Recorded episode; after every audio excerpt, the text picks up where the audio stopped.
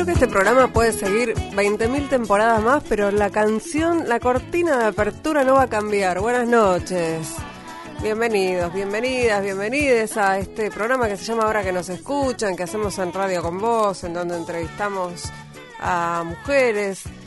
Venía pensando que mucha, muchos colegas y muchas colegas hacen editoriales en sus programas. A mí me produce yo, no tengo mucho para decir, pero me, venía reflexionando sobre mis mis cambios en la cuarentena, ¿no? Qué cosas me empezaron a interesar que antes no me interesaban.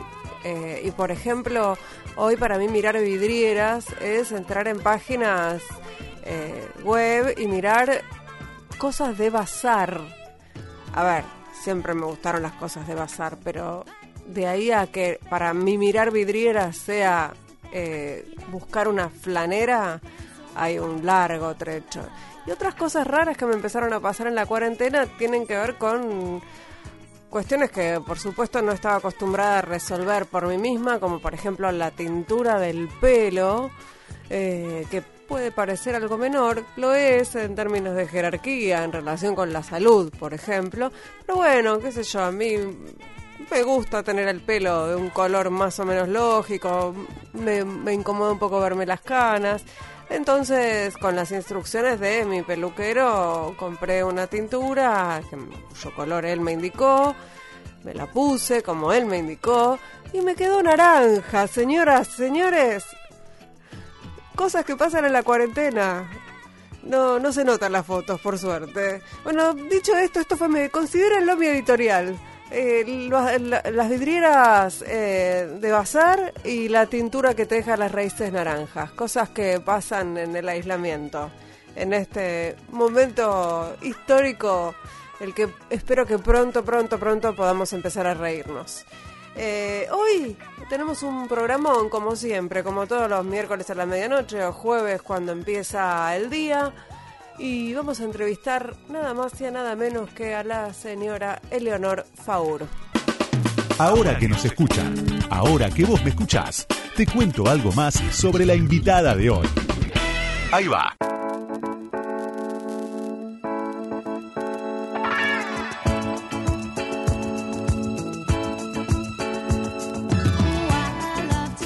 Eleonor Faur es doctora en Ciencias Sociales en Flaxo, hizo cursos en Costa Rica, en Holanda, y le interesan las políticas públicas, el género y los derechos humanos. Esta parte de la biografía de Eleonor Faur la saqué de la revista Anfibia, digo porque hice también un, rompecabezas, porque tiene un currículum larguísimo, y yo prefiero charlar con ella que leerles el currículum, así que lo voy a sintetizar. En 2007 fue directora de un proyecto que obtuvo el premio a la mejor investigación realizada en el marco del programa de pequeñas donaciones de UNESCO.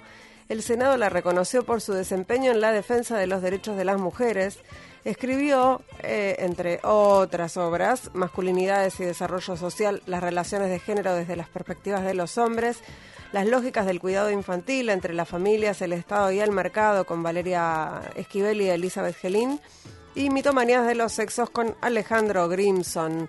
Eh, estamos ya conectadas con Eleonor Faura, en realidad podría decir que estamos conectadas hace un montón, si hablamos de conexión, eh, pero ahora estamos conectadas por teléfono. ¿Cómo estás, Eleonor? Buenas noches. Hola, Ingrid, buenas noches, ¿cómo estás? Muy bien. Eh, ¿Sabes qué? Me, preguntaba mientras leía tu, tu currículum, tu biografía, eh, pensaba cuán pionera sos en el estudio de, en los estudios de género y de masculinidades y obviamente me preguntaba cómo fue que te empezó a interesar todo este asunto. Bueno, yo llegué un poco de casualidad porque realmente empecé a trabajar en estos temas a finales de los 80, cuando me estaba apenas graduando. Eh, y yo digo, hubo pioneras que fueron por ahí las que hoy, las que han sido algunas de mis profesoras y que hoy son personas de setenta y tantos años, o sea, una generación o dos generaciones arriba mío, eh, pero yo diría que en mi generación había muy pocas que se interesaban en estos temas. Y a mí me llegó por una situación de, de, trabajo también, como que venía buscando trabajo, era súper joven, recién graduada o a punto de graduarme y me llegó alguna oferta para trabajar en un proyecto de estos que, que hace que tiene CONICET para hacer una bibliografía comentada de estudios de la mujer, se llamaba así en ese momento, en mm. América Latina. Y yo me puse a leer y a leer y a leer. En esa época era todo en, en, duro, en papel. Sí, sí, sí. Entré a una oficina en el CEDES en aquel momento y estaba lleno de libros. Bueno, fui asistente de María del Carmen Feijó. Y ahí leí, leí, leí, leí y me fui interesando. Y después fue, medio siguió así como por resistencias de investigación en temas eh, similares a estos, digamos, la, el efecto, los efectos de la crisis en las mujeres. Me acuerdo que se estudiaba mucho con las crisis de los 80 y de los 90 y yo, como junior total, me dedicaba a, asistir en investigaciones y, nada, me preparaba, iba leyendo, aprendía, escribía. Y después en, un momento de la vida dio un giro, me fui a vivir a Colombia con, con el que era mi marido, con mi hija recién nacida, era el año 95, el año de la conferencia de Beijing. Sí. Yo estaba, eh, empecé a buscar trabajo y conseguí un trabajo en UNICEF de la oficina del país como consultora. Y así, otra vez como asistente, temas de género, qué sé yo, y en un momento, nada, esta persona se fue, yo era muy joven, tenía menos de 30 años, y, y ahí me puse a trabajar sobre el informe para Beijing, no, no sé, o sea, hace un millón de años. Y ahí me ofrecieron si quería coordinar yo el programa, porque hacía, hacía propuestas que a la gente le gustaban o le interesaban, y yo me copaba, me iba entusiasmando, y así fue.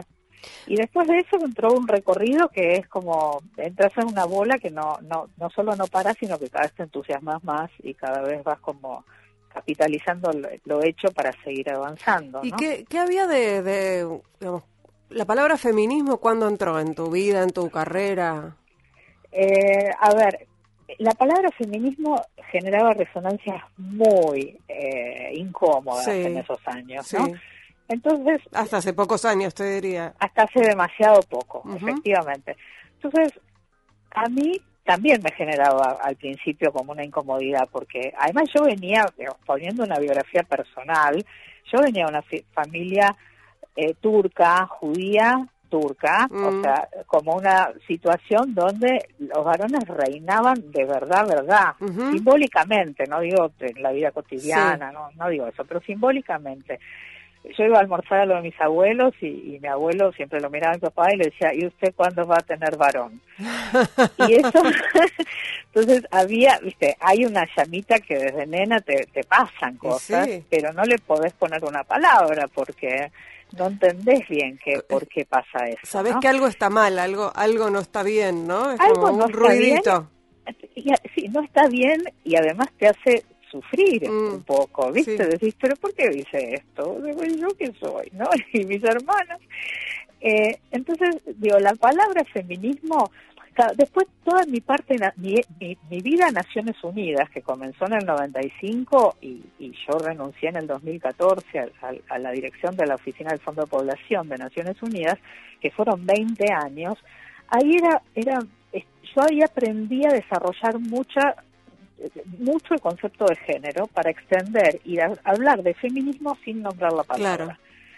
Porque era realmente operativo, estaba bien, digo, teóricamente estaba bien, técnicamente funcionaba, alineaba con todos los tratados de Naciones Unidas, o sea, funcionaba muy bien, y, no inquietabas a nadie. teniendo a mi, claro, a nadie se sentía demasiado incómodo y yo tenía a mi feminista un poco en el closet, en el sentido de que uno no hablaba tanto de eso. Yo creo que estalló, y yo lo pude decir con todas las palabras, cuando realmente se abrió, eh, digo, primero cuando me fui a Naciones Unidas y también tuve más libertad yo para, para, ir contando mis propias opiniones sobre algunas cosas. Digo, yo lo hacía, pero tenía algunos límites, obviamente institucionales.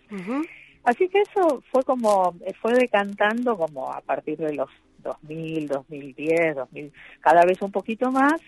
Y cuando ya renuncié fue mucho más fácil y al año empezó ni una menos. Entonces ya ahí era todo, eh, eh, ahí estalló, digo, fue, fue, proliferó felizmente el feminismo. Y nada, ahí uno se venía como remando hacía rato y de pronto la corriente fue como, ay, se llegó más rápido. Favorable, por, por fin. claro, claro, por primera vez no estaba remando en un leche, ¿viste? Eh, Leonor, esta, este programa tiene mucho de recorrido sonoro, así que te invito a que escuchemos juntas un, un audio tuyo, justamente sobre el feminismo, y después seguimos charlando. Ay, genial.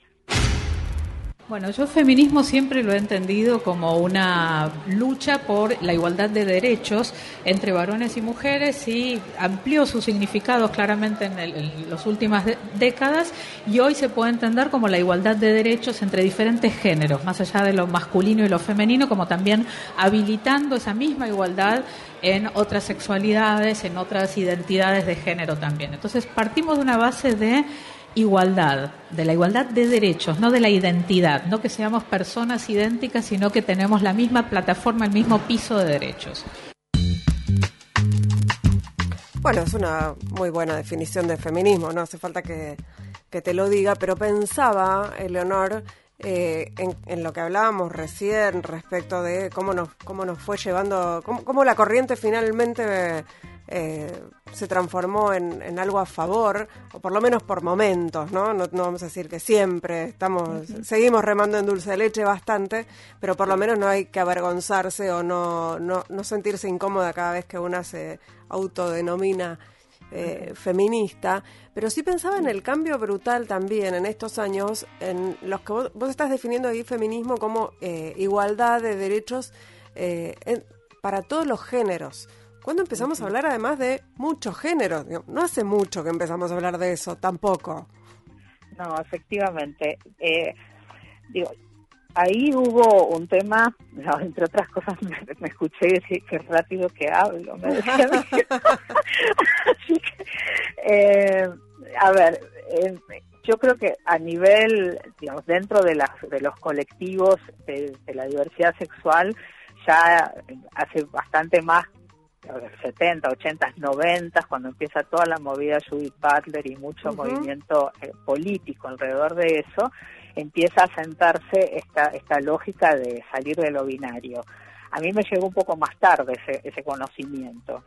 Entonces, y creo que en Argentina, sobre todo, fue muy facilitado eh, esa, esa mirada como que se volvió más expandida cuando empezó el debate también por el matrimonio igualitario. ¿no? Digamos, en los 2000 empezó todo un trabajo de ciudadanía sexual, donde de ampliar la ciudadanía sexual, Diana Macías fue muy pionera también en eso en Argentina, eh, y ahí uno empezó a familiarizarse con estos, con estos conceptos, y pero después que se expandieran yo creo que fue sobre todo a partir de esto como del 2006, la ley de, educación sexual, que hubo mucha controversia en esto y no está tan claramente incluida, pero después se fue incluyendo, y con la ley, con, las, las luchas por derechos, como siempre, ¿no? Son las que afortunadamente van trayendo otras formas de, entender la realidad a, la vida institucional, ¿no? Estaba pensando que de todos modos, eh, cuando se discutió el matrimonio igualitario cuando finalmente salió la ley, se seguía hablando igual en términos binarios.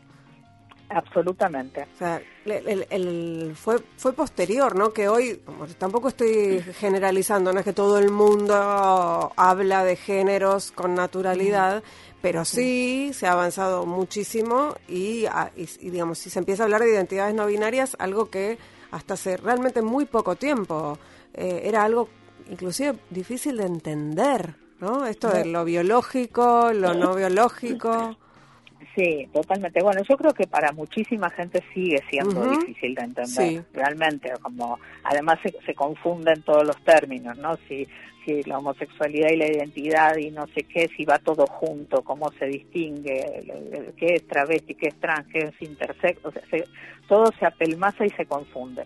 Por supuesto, la ley de identidad de género fue lo que hizo el giro en ese, en ese sentido y después lo que en Argentina fue absolutamente una bisagra que dio un giro total copernicano en las formas de entender los feminismos y, también ahí la lucha por las identidades de género, fue ni una menos, del cual digo, vos fuiste una de las pioneras con otras eh, con otra cantidad de colegas eh, maravillosas. Entonces, eso trajo, realmente cambió totalmente el, sentido de la ola. Eh, de todas maneras, no hay que olvidar que, que todavía sigue generando algunos resquemores a nivel de la sociedad e incluso dentro de, algunos de algunos sectores del feminismo, ¿no? Porque hay que pensar que el feminismos hay varios, no es un feminismo, ¿no? Y si pensamos en el encuentro plurinacional de mujeres, lesbianas, trans, etcétera, eh, pensemos que en estos encuentros que son tan poderosos, todavía hay grupos que se oponen férreamente a que se cambie el nombre, a que se, eh, se amplíen los, las identidades eh, y las invitadas, etcétera, etcétera. ¿no? Entonces, creo que todavía ahí hay un camino bastante difícil de, bastante difícil que todavía hay que seguir recorriendo y que nos va a llevar unos cuantos años, pero pero definitivamente yo creo que forma parte de una mirada amplia y profunda, igualitaria, eh, que los feminismos no deben perder para nada de vista. Eh, tenemos un audio más para compartir sobre otro tema sobre el que tenemos eh, que los feminismos tenemos en la agenda bastante urgente. Lo que se observa hoy eh, en Argentina y en otras sociedades latinoamericanas es que a pesar de las enormes transformaciones sociales en las cuales las mujeres ingresamos más masivamente al mercado de trabajo, las familias se han transformado de raíz con mucha jefatura femenina, con otro tipo de, de configuraciones familiares. Hay incluso nuevos derechos que se han establecido en nuestro país, por ejemplo, en relación con la diversidad sexual. A pesar de todas estas profundas transformaciones, la cuestión del cuidado sigue siendo asignada de forma prioritaria a las mujeres. Para las mujeres de sectores eh, medios y acomodados, la opción más frecuente es hacer privatizar el, cuidado desde el punto de vista mercantil, pagar para que alguien pueda hacer el cuidado mientras las mujeres salen o salimos a desarrollar trabajo eh, remunerado.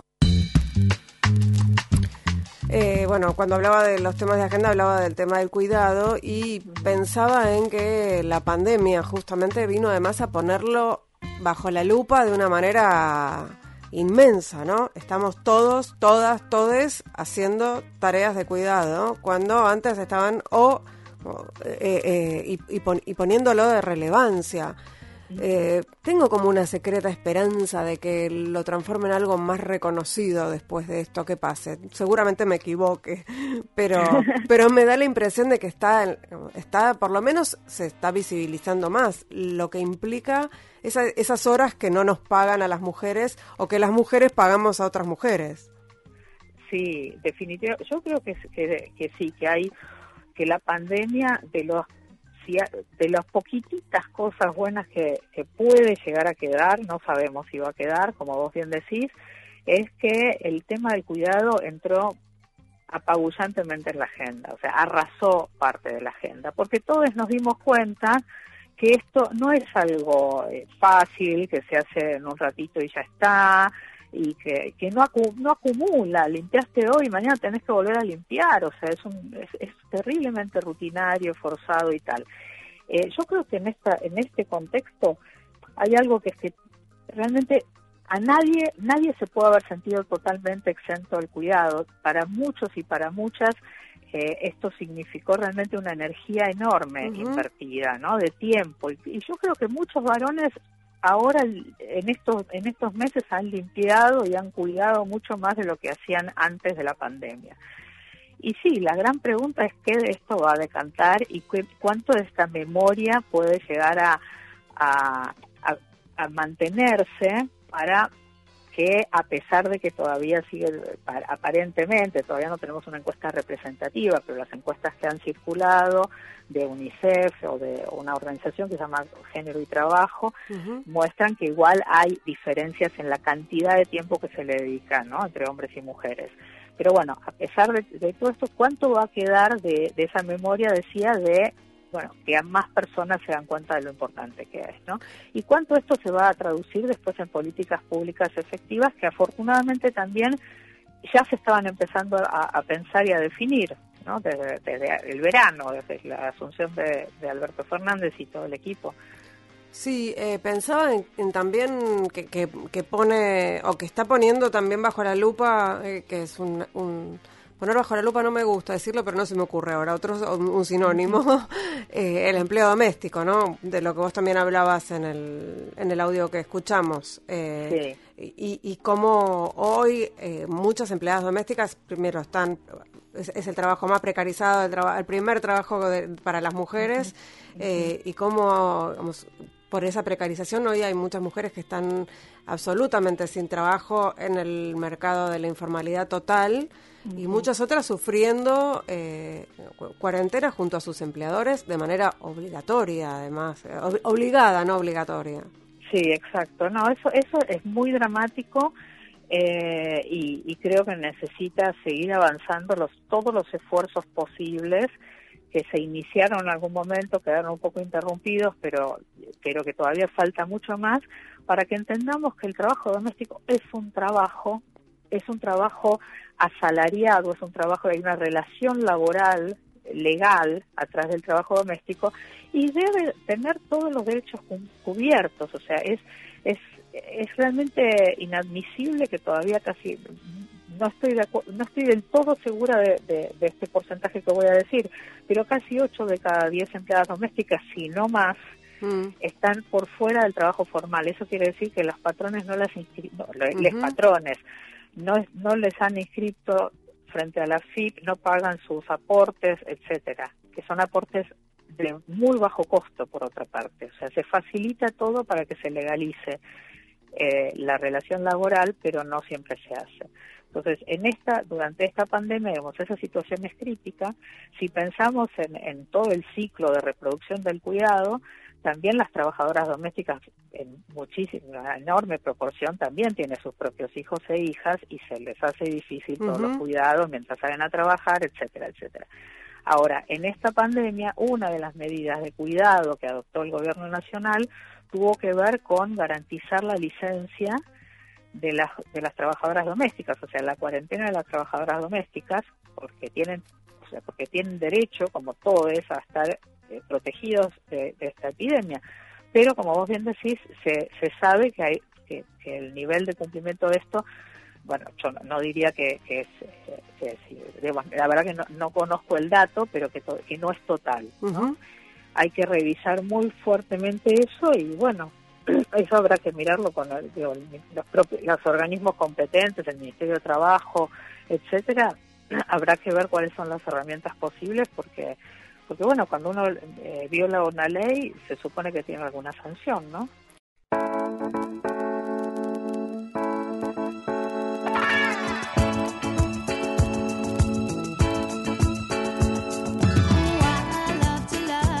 Segundo bloque de ahora que nos escuchan, de miércoles a la medianoche o jueves a la madrugada, como quieran decirle. Estamos hablando con Eleonor Faur y estamos hablando de feminismos, de géneros, de, eso básicamente estamos hablando. Eh, Eleonor, te invito a que escuchemos juntas un, un audio sobre uno de tus últimos libros y charlamos sobre eso. Bueno, ellos son un antropólogo y una socióloga que se pusieron a estudiar qué pasa con los roles, lo femenino, lo masculino, el hombre y la mujer. Y Alejandro Grimson, que es antropólogo, ya venía haciendo una serie de mitomanía y junto a Eleonora Faur eh, hicieron mitomanías de los sexos. Gracias a los dos por haber venido esta noche. Gracias. ¿Qué, ¿Cuál es el mito más grande que existe entre lo masculino y lo femenino? El mayor mito que nos, que nos contiene, que nos constituye, es la idea de que las diferencias entre varones y mujeres que, que crean tantas desigualdades son diferencias fundadas en lo biológico, que esencialmente tenemos unas diferencias enormes por las cuales pensamos que las mujeres somos más emocionales, que los varones son más racionales, y todo eso nos va llevando a un ejercicio diferente de situaciones eh, de poder, de eh, manejos en, la política, etcétera, que de alguna manera se justifica socialmente. Está pensando siempre en sexo, la mujer tiene mil cosas en las que pensar, el hombre es proveedor, la mujer cuida a los chicos y se hace cargo de la casa y en la política y en el mundo del poder institucional los hombres tienen que ocupar el rol protagónico. Uy, Eleonor, la cantidad de preguntas que se me ocurren en relación con esto es, interminable. Eh, estaba pensando justamente, trayéndolo un poco a la, actualidad, ¿no? Al tema de, los, de los roles y, los estereotipos y los mitos. Eh, esto que nos, que nos pasa mucho cuando vemos hoy las fotos eh, de los poderosos, ¿no? De los, de los lugares de, de, las reuniones en donde se toman las decisiones, donde en general no hay mujeres. No. Eh, y, y eso, bueno, es una pelea muy fuerte que tenemos que dar, o que estamos dando, o que vamos a seguir dando. Eh, no hay diferencias biológicas. Eh, las mujeres podemos ejercer el poder y tomar decisiones del mismo modo que los hombres o de otros modos también, ¿no? Sí, claro. Lo, lo, básico ahí es que es que cuando en una en una democracia las decisiones, las personas que toman las decisiones se parecen más a la composición de la sociedad, la democracia es más fuerte. Entonces, eh, y lo que es interesante es que cuando aparecen esas fotos que a, las feministas nos da como un aguijón en el estómago verlas, ¿no? A muchísimo, digo, probablemente a nosotras mismas, bueno, en mi caso hace 30 años por ahí, no me pasaba nada con esa, no, me provocaba ese malestar porque no me daba cuenta, lo tenía totalmente naturalizado por ahí. Hace 30 años la vida, el mundo era diferente y tal, pero yo también era diferente en ese terreno, como hablábamos al principio, ¿no? Y, muchas de nosotras. Entonces, y hoy también me parece que son muchas las personas que todavía lo, les, no, les, no les genera ningún choque, les da lo mismo. Y ahí es donde está la situación, porque cuando naturalizamos eso, es como que damos, legitimamos que el poder es masculino. Y cuando, si viéramos una foto donde toman las decisiones solo mujeres, no faltaría ni una voz, ni editoriales de diarios importantes diciendo, eh, ¿qué pasó acá? ¿Por qué están todas las mujeres? ¿No? Sí. Como ahí parece que es el torrente de discriminación que está, estamos desplazando los varones. ¿no? Sería como una, una construcción casi así delirante. Sí. Si eso pasara, que no pasa. Pero, pero sí, claro, se, se ha naturalizado tanto y se ha sentado tanto esto con... El otro día justo me acordaba, eh, en, un grupo de estudios que estoy, me acordaba de un libro que justamente leí cuando yo trabajaba en los temas de masculinidades, un libro de los 90, eh, donde un sociólogo inglés que se llama Victor Seidler, el, el, libro se llama Hombres Irracionales, ¿no? El título es en inglés, pero bueno, esa es la idea.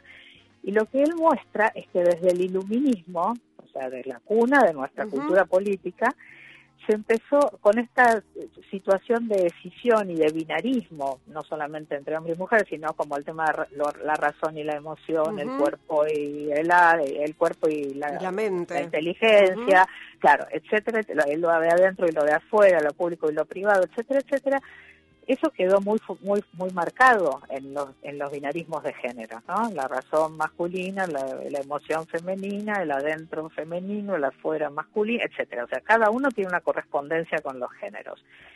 Y que en esa situación de considerar que los los hombres eran racionales y por eso les competían los asuntos de lo público y, les legitimaba esa posición social y, y política en eso precisamente radicaba una terrible irracionalidad, dice, dice, dice Víctor Seiler en este libro.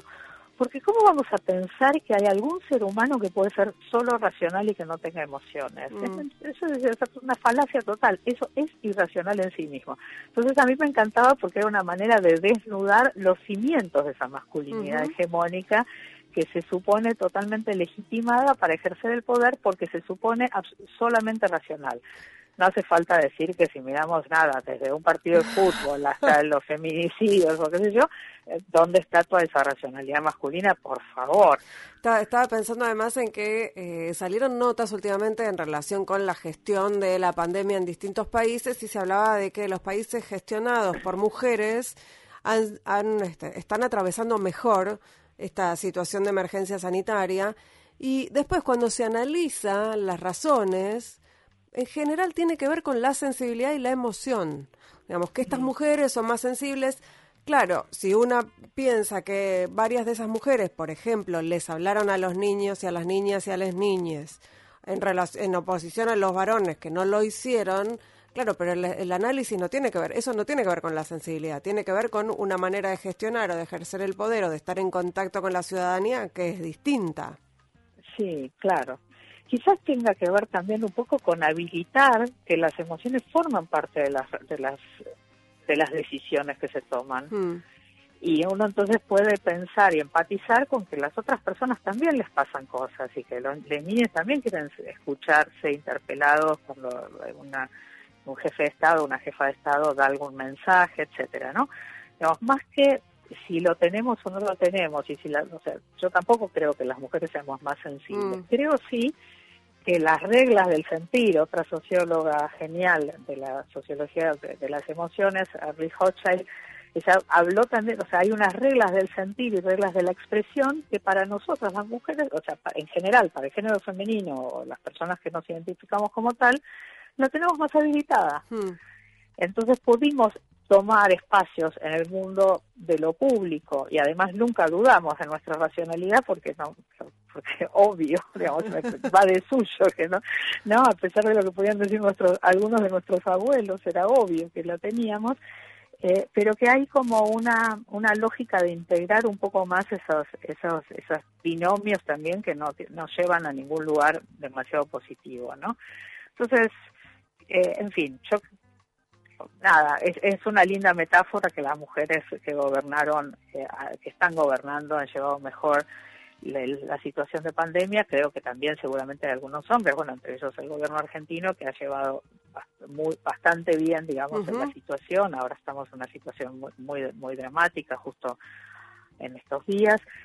Eh, así que no me animaría a ser muy muy categórica con esta situación, pero pero bueno, creo que no no es para esencializar otra vez, pero sí para poner la lupa en qué, estamos dejando de lado cuando validamos tanto una supuesta racionalidad y poderío masculino, ¿no? Bueno, hablando de masculinidades, vamos a escuchar un audio que tiene que ver con esto y nos vamos a meter en ese tema que además a mí me, me, interesa mucho y espero que a, a quienes nos escuchan también se está viendo muy fuerte en los colegios secundarios, especialmente en la ciudad de Buenos Aires, eh, pero seguramente también en otras provincias que yo todavía no he recorrido con esta mirada.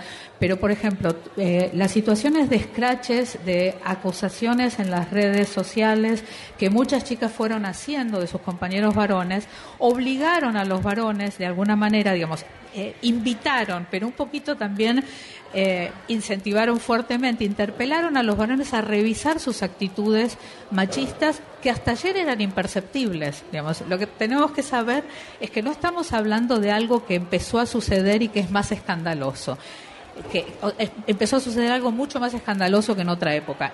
lo que empezó es a verse algo que solíamos ocultar, solíamos no percibir, solíamos naturalizar.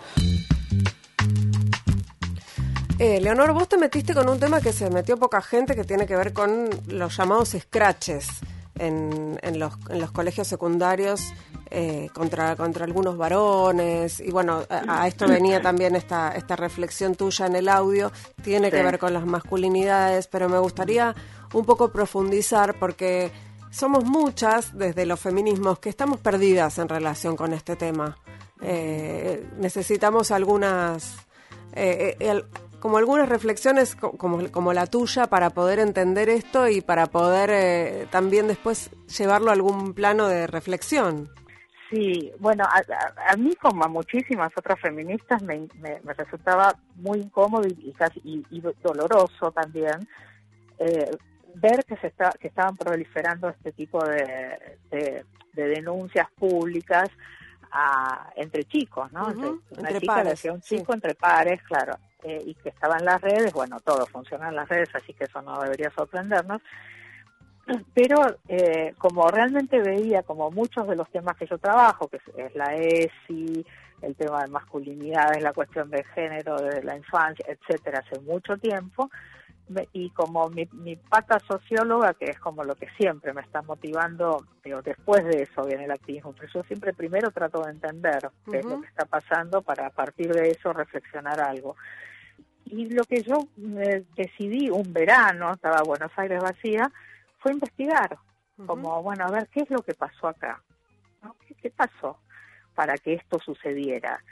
Y con una mirada también que, que por estar trabajando el tema de ESI hace muchos años, era qué hizo la escuela para, o qué no hizo, qué no hicieron las escuelas o para que esto sucediera, para que algo escalara a ese nivel de problema cuando empieza entre una situación de pares, pero en un ámbito específico, que es la escuela.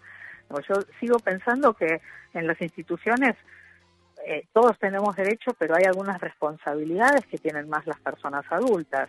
En, la, escuela básicamente es así. Eh, entonces, sí, sí, No, no, no, perdón. No, entonces me puse a investigar hice muchas entrevistas, bueno, en esta nota que después eh, que se publicamos en Anfibia, que se llama Del Scratch a la Pedagogía del Deseo, hice muchísimas entrevistas a chicas, a chicos, y les preguntaba detalles y detalles. Yo preguntaba y preguntaba y preguntaba. al principio me mordía la lengua para no opinar. Después ya iba aprendiendo tantas cosas y entendiendo tantas cosas, poniéndome en otros lentes, ¿no? Poniéndome otros lentes para tratar de entender la situación, que ya no, no me, no me, ese impulso de, no, pero como ya se me había cortado enseguida, la quinta entrevista ya no me pasó más, por decir algo. Y hablé con muchos docentes y tal, y lo que, digo, lo que yo encuentro es que también esta, esta marea verde, no esta ola de, de ideas que también la nombran en la cortina de ustedes, las chicas jóvenes se criaron muy tempranamente, tuvieron acceso a esto, ¿no? Esto que nosotros decíamos, todo lo que nos llevó llegar a, definirnos como feministas, las pibas estas tenían por ahí 10 años cuando pasó ni una menos. Inclusive muchas deben haber ido con sus madres. Habrán ido con sus madres, después era re buena onda de ir a las marchas, marchas multitudinarias, que éramos cuatro gatos locos mm. hace 10 años, nada, iban a una marcha de aborto, éramos nada. Una mesita en una esquina. Tal cual, ¿viste? Y entonces, de pronto todo eso era wow, wow, marea, fiesta, ¿no? Esta cosa celebratoria también que tienen la, que tenían pre-pandemia este tipo de encuentros, etcétera, y bueno, y empezaron rápidamente a, a, mirar con otros ojos eh, las reglas del cortejo, por ejemplo, la conquista, la seducción, como este, ¿por qué me avanza? Este, o sea, ¿qué es esto que un pibe está charlando y de pronto te da un beso y te toca, o sea, ¿cómo, cómo es que pasa esto? y otras cosas muchísimo más serias, ¿no? Yo en la nota cuento situaciones de, de, fiestas con borracheras, bueno, todo eso también pasa, obviamente, donde una piba se levanta, estaba dormida y se, cuando se despierta estaba, un pibe se estaba masturbando con la mano de ella que estaba durmiendo, durmiendo, ¿no? Entonces, pero qué, ¿cómo puede ser esto? Entonces, ellas empiezan a, mostrar su incomodidad, a, a, muchos varones que estaban incluso en el centro de estudiantes y tal, le, nada, le decían, no, ¿cómo, me, ¿cómo dicen eso? Ustedes están locas. Bueno, lo típico de muchas veces de la construcción social de la masculinidad, ¿no? Ah, esta mina, no, quince bolas, yo. Y, y ellas empiezan a decirlo más fuerte, lo dicen en la escuela, en la escuela no le da bola, no, iban pasando muchos mojones donde pedían o decían y nadie les daba bola y ahí empiezan los scratches. O sea, hubo todo un derrotero anterior a eso. Una vez que esto empieza, obviamente la ola es un poco interminable, es difícil de parar. Y yo creo realmente que las, las, autoridades de los colegios, a los que yo me refería en esa nota, eh, muchos estuvieron muy perdidos, tenían mucho miedo y realmente no le no lo tomaron seriamente. Empezaron a, a, desentenderse como, bueno, es un tema entre los pibes, no le demos bola. Y eso fue creciendo y creciendo y creciendo y obviamente estalló. Al mismo tiempo, eso obligó, o sea, interpeló muchísimo a los chicos, a los varones también. Porque porque las chicas empezaron a, generar también de esa situación de marginarlos, de decir que eran unos horrores y que nadie podía hablar con fulano, señalarlos, etcétera. Hubo un momento que un poco solas, un poco, solas juntas, ¿no? Porque esta cosa de hablar entre varias, con, hablando también con algunas profes, algunos profes que sí le generaban ese espacio y confianza, empezaron a cambiar también sus metodologías y, empezaron a, poner como su gran etiqueta era que se tenían que deconstruir los varones. Claro, uno no pensaría que hay una eh, academia de deconstrucción que van a... No, o sea, eh, eh, sonaba raro de afuera. Pero para ella fue un cambio total de metodología y de perspectiva, mm. porque en lugar de marginarlo será, bueno, hablemos de por qué vos te pensás que, encarás hacia las pibas. Entonces, bueno, ahí fue toda esa otra situación y muchos chicos realmente eh, se sumaron al tema y empezaron a revisar algunos comportamientos, algunos posicionamientos, a romper esa lógica que, que, a veces llamamos también las feministas como de complicidad entre, masculina, ¿no? Como porque al pensar así, ya también rompes eso de, ah, no, las fiestas están locas, ah, quincha bola, ah, eh, nos pones en lugar de, a ver, pensemos un cachito. Mm. Entonces, yo en una entrevista que me acuerdo muy bien, con mucho cariño, además, que estaba haciendo a un pibe que fue escrachado, mm.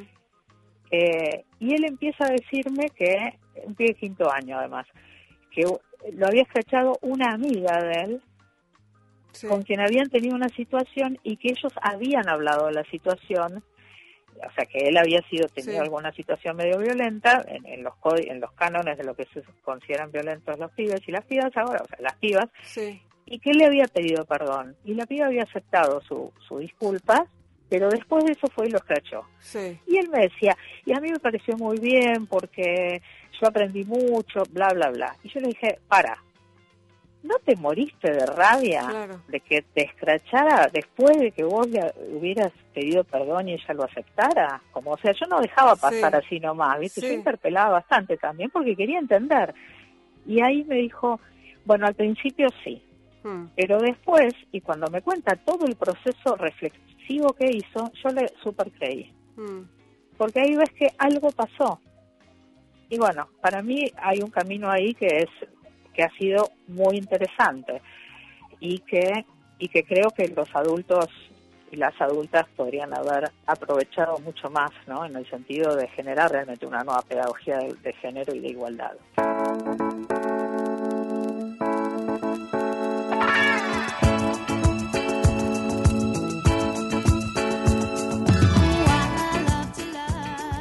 En Ahora que nos escuchan aquí en Radio con Vos. Estamos charlando con la socióloga eh, Leonor Faur y veníamos hablando de los scratches y las masculinidades y uh, temas que a mí por lo menos me, apasionan. Y, pensaba también que hace poquito salió una comunicación de, de, una, de un área de, de géneros de Catamarca que eh, convocaba a los varones a, reflexionar, digamos, había como una línea de ayuda para varones y hablaba de, si estás enojado, bueno, y surgió todo un, un rebote desde los, alguna, algunos espacios feministas de enojo justamente con, con esta comunicación. Eh, hay como una... Eh, qué difícil es trabajar sobre las masculinidades, esa sería mi primera eh, y súper inteligente reflexión, Eleonor. Eh, qué, qué, qué, complicado, ¿no? Cómo, cómo acercarse y cómo pensar que, que necesitamos sumar para mí, digamos, esta, es mi opinión, eh, que la, la, pedagogía feminista tiene que, tiene que calar también en los varones. Estoy totalmente de acuerdo con vos, Ingrid. Eh, el tema, claro, hay que sumar, porque además en cierto sentido todos estamos inmersos en una determinada estructura de poder. O sea, no es que la culpa la tiene ese chico, ese chico, ese señor, ese señor. Todos fuimos educados de una cierta manera, con unas ciertas reglas y normas, que con análisis sociológico, histórico, bla, bla, bla, uno puede, entiende, desde los feminismos ha entendido que hay una, hay, ha habido privilegios históricos para los varones en el tema de, bueno, la, capacidad de disponer de recursos, de poder, etcétera, etcétera. Ahora, eso es una son situaciones que vienen formándose históricamente, entonces no podemos pensar que cada cada tipo particular, cada chico, cada adolescente varón es el responsable mm. del patriarcado. Es el opresor. Es el gran opresor de todas las mujeres y de todas las identidades no binarias, etcétera. Porque ahí es donde estamos metiendo, estamos realmente produciendo una, ay, este, cómo se nos instaló la palabra grieta, no la quería decir, pero digamos, un abismo que no, que no, no está bueno. Las personas vivimos en comunidad, vivimos juntos en comunidad, hombres, mujeres, otras otras identidades, etcétera somos parte de la misma familia, somos parte de las mismas instituciones de trabajo, trabajan en la misma radio que vos un montón de otros de, varones, o sea, vivimos con otros y con otras. Tenemos que poder integrarlos, por supuesto que también, en estas reflexiones de cómo cambiar y cómo hacer una sociedad más igualitaria. Y eso no es retando a cada varón o, o imponiendo un nuevo dogma de tenés que ser así, tenés que ser eso. Es reflexionando, es este, esta idea de la deconstrucción, ¿no? que, está tan de moda, es un proceso larguísimo y que supone reflexión. Indudablemente supone reflexión.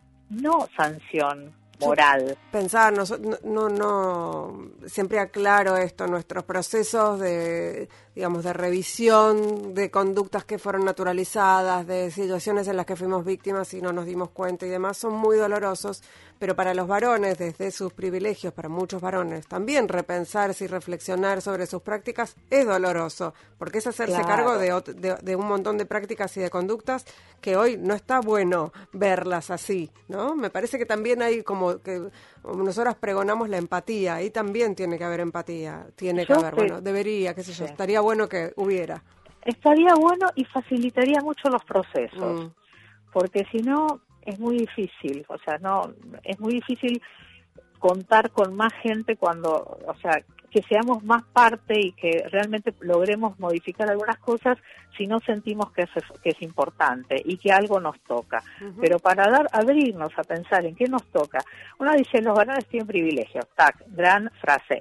Yo te lo puedo explicar en, en, un libro, en un paper, en una, te lo puedo explicar un montón. Ahora, esa no es la manera de decir, ah, vos porque tenés privilegios, porque eso no no se entiende.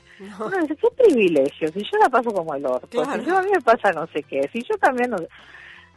Hay que poder, digo, eh, generar otro tipo de reflexión sobre uno mismo, que por cierto es una de las metodologías que se usan para las capacitaciones de la educación sexual integral. Asumiendo que si uno no pasa por ese proceso personal, por alguna revisión, donde sepa también que hay un montón de cosas que, están dentro de uno que, de las cuales uno no es responsable, pero hay otro montón que uno sí es responsable y es responsable de modificar, de observar. Uno, digo, como personas, parte de la riqueza de, ser humano y de vivir en una vida más o menos larga, también es que uno se va revisando y va tratando de, de hacer su mejor versión, ¿no? Y yo creo que las la revisión de masculinidades desde una perspectiva de género tiene mucho que ver con eso, con ir generando mejores versiones de, modelos y sacándonos de encima modelos estancados para vivir de una forma más igualitaria y ojalá más placentera. Eh, me encantó esto último que dijiste, me gustó, me gustaron muchas de las cosas que dijiste, pero esto último me encantó porque más viene justo para cerrar el programa que fue un placer realmente charlar, eh, Eleonor. Eh, aprendí un montón. Muchas gracias, Ingrid. Para mí también un placer y me han sorprendido mucho. Tiene una producción increíble con esos audios. Bueno, sí, el productor es, ya, que estamos, les digo que el, productor es Antonio García, estuvo Lucas Rodríguez Perea en la operación técnica en las redes Andrea Roques. Y bueno, mil gracias, Eleonor. Ya nos juntaremos, ya nos abrazaremos, ya nos veremos, espero eh, no dentro de mucho. Ojalá. En alguna marcha. Ojalá, ojalá, porque no, las marchas por Zoom sí que no da. No, en alguna marcha, en alguna fiesta, en alguno de esos lugares eh, que, que, son de, alegría. Eh, Totalmente. Millón de gracias, Ingrid. Un, placer siempre hablar con vos. Un abrazo enorme. Nosotros, nosotras, nosotras nos reencontramos el próximo miércoles a la medianoche aquí en Radio con Vos, haciendo hora que nos escuchan. Chao.